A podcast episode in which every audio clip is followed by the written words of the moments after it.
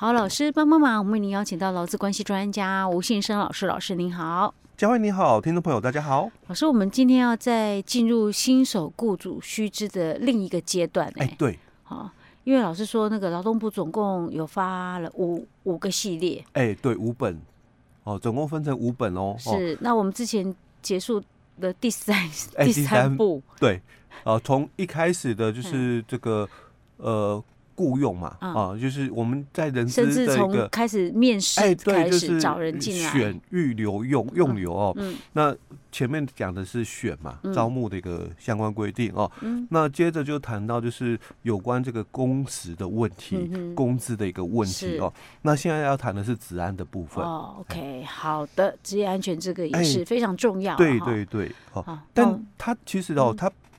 所谓的职业安全哦，嗯、它并不是讲说，哎、欸，职业安全卫生法相关的法条规定啊，哦，其实啊，不然他是讲什么？他讲的职业安全就是工作的的一个部分，发生一些职灾的一个问题的一个处理。哦、OK，哎、欸，对他讲的是这个比较实用性、啊，哎、欸，对实务的一个部分，而不是讲说，哎、欸，法条说，哎、欸，你该做什么，该做，不是，不是哦。OK，OK，好，那我们今天就进入治安的部分。哎、欸，对，哦，嗯、那第一个问题就是要提到的哦，嗯、常常有的。哦，就是员工在工作发生的这个事故，雇主要不要负责？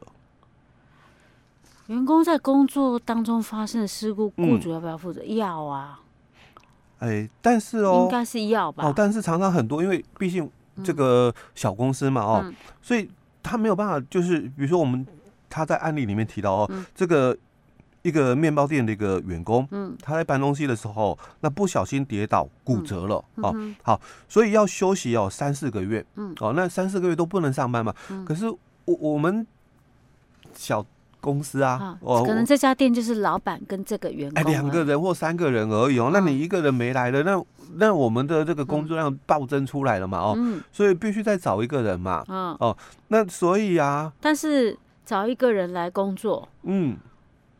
但是你之后你恢复了，哎，对，你再回来工作，人又太多了，我又多一个人力了，因为我这个小小面包店不需要到那么多人，对对对哦，所以就干脆就跟员工讲哦，那那不然的话哦，我我我给你一个红包啦，嗯，哦，那所以哦，然后嘞，就就离职吧，就把我打发了吗？哎。对啊，这么无情，因为我我我没有办法，就是说跟那个人讲说，哎，你你来做三个月，嗯，哦啊之后，因为我们员工受伤嘛，哦，所以所以你就来做三个月吧，哦，那三个月后嘛，那那我们员工回来了，哦啊，所以也不好意思啊，嗯，哦，因为这本来就是他的工作，哦啊，不可能这样做说嘛，哦，那在有有些雇主会觉得，我这样不好找人呐，哎，对，我可能招不到人，对，那那再另外一个问题，有些雇主会觉得哦，嗯，那你这个。工作受伤是你自己不小心跌倒的，哎，哦，你别人也不会嘛，对不对？然后而且我们也没什么危险性啊，是是你自己搬东西哦，你自己滑不小心滑倒的哦，就是所以是你你自己疏忽的问题，哎，所以我有没有责任？哎，我包个红包给你就很好了，对呀，哦，我我我仁尽仁至义尽了嘛，哦，该做的我我应该我都做了吧，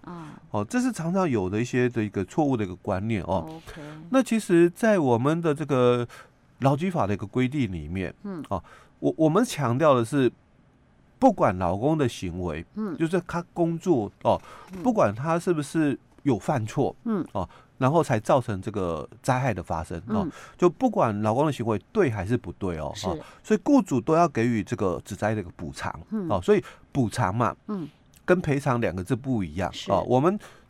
赔偿的话，就是可能这个，比如说我们在外面发生车祸，嗯，哦，那可能是因为我的疏失追撞了对方，嗯，哦，我在后面追撞了对方嘛，是，那全部都我错，我就全赔，我就赔偿给我就赔偿全赔哦，但如果今天。不是，嗯，全部都是我错。像我们刚刚讲是后面追撞哦，可能是在路十字路口啊，但是因为没有红绿灯啊，所以这个很难说是谁对谁错嘛哦。那我这边又是属于那个知道，哎，对，那我这样算肇事责任比较比较重哦，那可能我就赔付你多一点，对不对？那就有所谓的过失的一个比重的一个问题哦。那那这个都是讲赔偿哦，但是我们在劳基法哦，我们所强调的是这个补偿，嗯，哦，所以不管劳工的行为对还是不对，哦啊，雇主就是补偿而已，哦，所以补偿跟赔偿不太一样哦。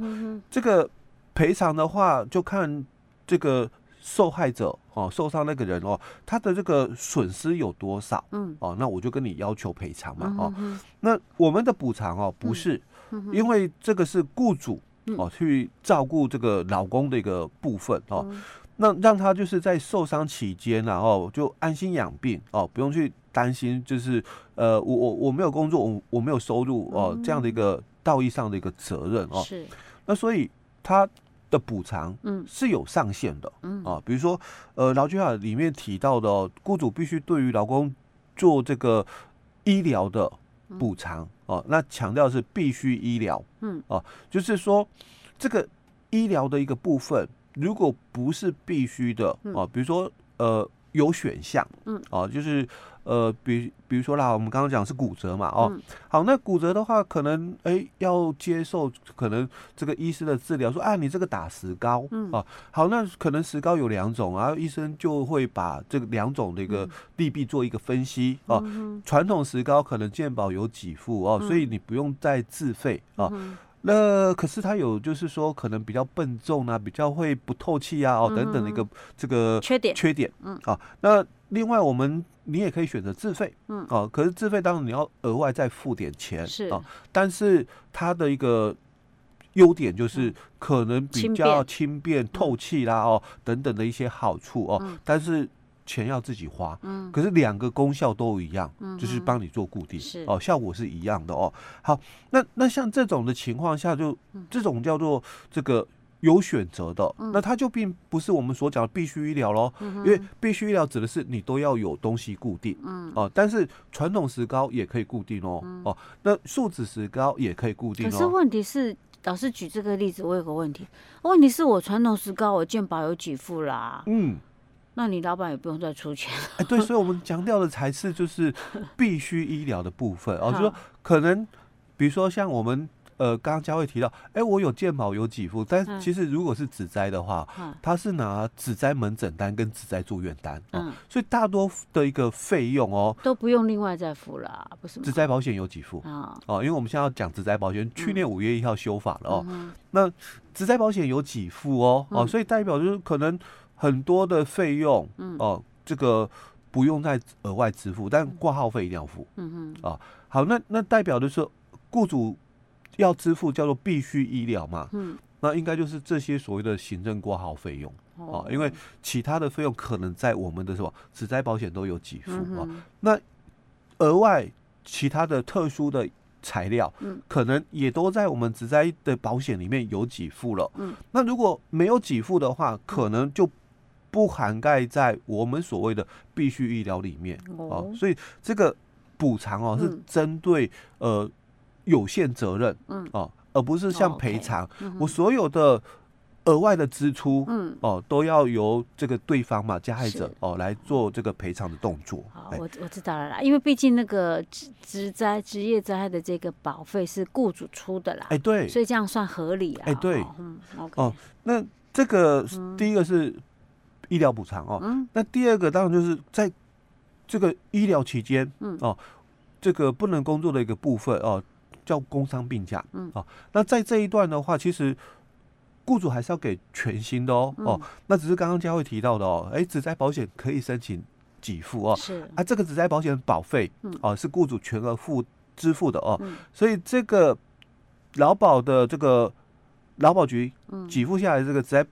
职灾这个金额，嗯，雇主可以抵充，是，哦，这是在这个工资补偿的一个部分哦。那另外，如果因为这个事故产生的一个失能的一个情形哦，嗯、可能雇主要给予这个失能补偿哦。嗯、那如果因为这个灾害哦导致这个死亡的话，嗯、那雇主要给予这个死亡的一个补偿哦。好，这个是在劳基法所提到的，就是有关这个职灾的一个补偿的一个部分。嗯哼，是，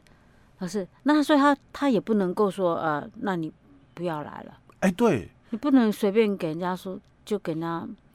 叫人家不要来工作了。哎、欸，我们老基法也不能说，呃，你不要来了，我给你支遣费。哎、欸，对，老基法十三条里面哦，他有提到这一段，哦、就是我们在前面也有说到，前面几集有有提到嘛。哦、这个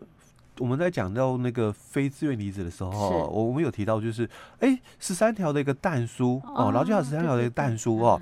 那他也谈到了，就是说两个保护对象哦，第一个就是五十条的产假期间的一个女工哦，那还有一个就是。只在医疗期间的只在老公哦，雇主也不可以跟他终止契约的哦哦，所以除非哦，就是老公他是同意的哦，不然的话哦，这个劳动契约是不能终止的哦。所以这个案例里面就谈到说，那雇主讲说，哎，那个这个你你受伤了哈，可是你要休息三个月哦，不能来哦。那所以呃，我我们。